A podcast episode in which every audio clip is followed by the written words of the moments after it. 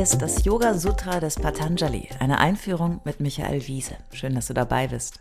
Dieser Podcast ist ein Angebot von Yogaya in Leverkusen. Komm mal gucken, yogaya.de. Bei uns gibt es jeden Tag Online-Klassen in bester Qualität, außerdem Videos und Audios on Demand und zwei sehr schöne Studios haben wir auch. yogaya.de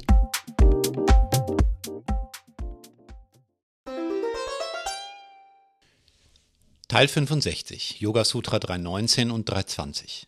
Heute stelle ich euch eine weitere Meditation vor, die Patanjali vorschlägt, um unseren Geist durch Konzentration auszurichten, um dadurch Wissen zu erlangen und neue subtile Fähigkeiten zu gewinnen.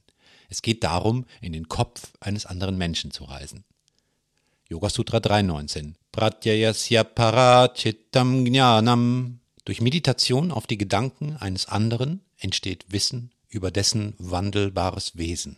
Wie kann man sich nun das vorstellen? Meditation auf die Gedanken eines anderen? Ist das eine Übung zur Stärkung der Empathie? Eher nicht. Oder vielleicht doch.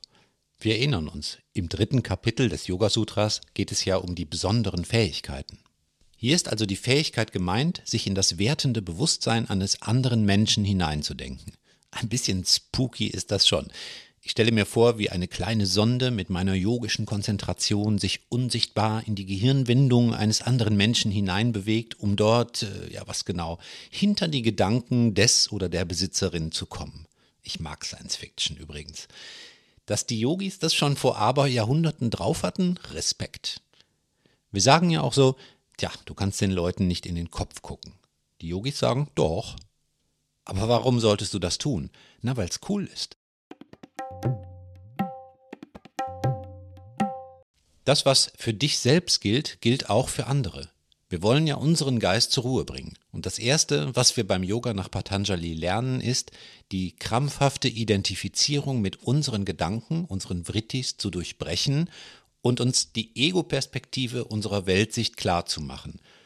Wenn wir da rauskommen, können wir mehr Distanz zu uns selbst entwickeln und uns auf den Weg zur Freiheit machen. Jetzt sind wir ja nicht nur mit uns alleine, sondern sind vielfältig eingebunden in soziale Gruppen mit anderen Menschen. Nicht immer verläuft das ja harmonisch mit anderen, ne? Warum versteht der mich nicht? Wieso denkt die so anders darüber, obwohl meine Argumentation doch klar und deutlich ist? Wieso denkt er, dass er recht hat, wo ich doch recht habe? Warum ist sie so frustriert, obwohl ich doch gerade was Nettes gesagt habe? Die Sender-Empfänger-Echoschleife. Da könnte es ja hilfreich sein, sich mal in die Perspektive des Gegenübers zu versetzen, in sein Chitta. Ich könnte in friedvollster Absicht natürlich erkennen, welche Emotionen, welche Erinnerungen, welche Erlebnisse diesen anderen Menschen gerade treiben. Welche Brille hat er gerade auf? Dann kann ich großzügig und mild sein, denn sein Chitta ist genauso getrübt wie meines. Und es gelingt vielleicht besser, genau, meinen eigenen Geist zur Ruhe zu bringen. Ich kann ja nicht wirklich in die Persönlichkeit eines anderen reisen, geschweige denn wirklich Einfluss von innen nehmen, so weit geht es dann ja doch nicht mit der Sonde. Aber ich kann mich durch Wissen auf das wandelbare Wesen meines Gegenübers mit ihm verbinden und das Trennende in Gemeinsames transformieren. Interessanterweise setzt Patanjali im nächsten Sutra aber auch gleich die Begrenzung dieser Superpower. Yoga Sutra 320. Kaya Rupa Samyama Tatgraye Shakti Stambe Chakshuprakasham Prayoge Tardam. Aber über die wahre Natur eines anderen können wir kein Wissen erlangen, denn diese ist kein beobachtbares Objekt. Heißt, alles hat seine Grenzen. Bei dem Versuch, in den Kopf eines anderen Menschen zu reisen, können wir, so Patanjali, nur versuchen, durch dessen Brille auf die Welt zu sehen. Das erfordert schon sehr viel Konzentration, Übung und Menschenkenntnis.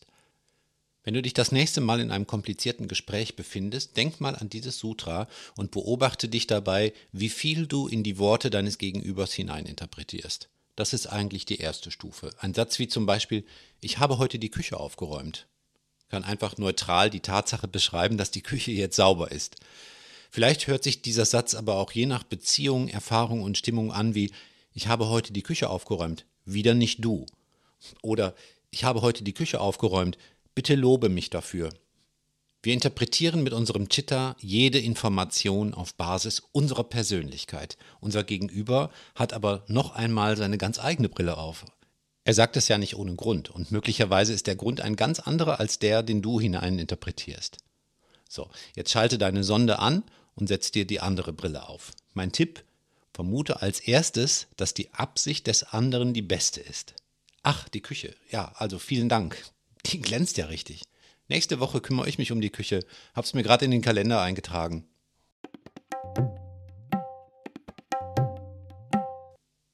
Yoga Sutra 321 ist aber auch ein deutlicher Fingerzeig, nicht überheblich zu sein mit seinen yogischen Fähigkeiten, nicht zu glauben, du könntest wirklich die Persönlichkeit eines anderen Menschen durchdringen, denn die kannst du nicht direkt wahrnehmen. Sie ist im Verständnis des Yogas kein Objekt, sondern die Quelle des Betrachtens. Du kannst aber üben und lernen, die Absichten der anderen klarer zu sehen und nicht mit deiner Interpretation zu verwechseln. Das gelingt aber nur, wenn du deine eigene Brille erstmal versuchst abzusetzen und dich dann achtsam auf den anderen Menschen konzentrierst. Das ist Yoga.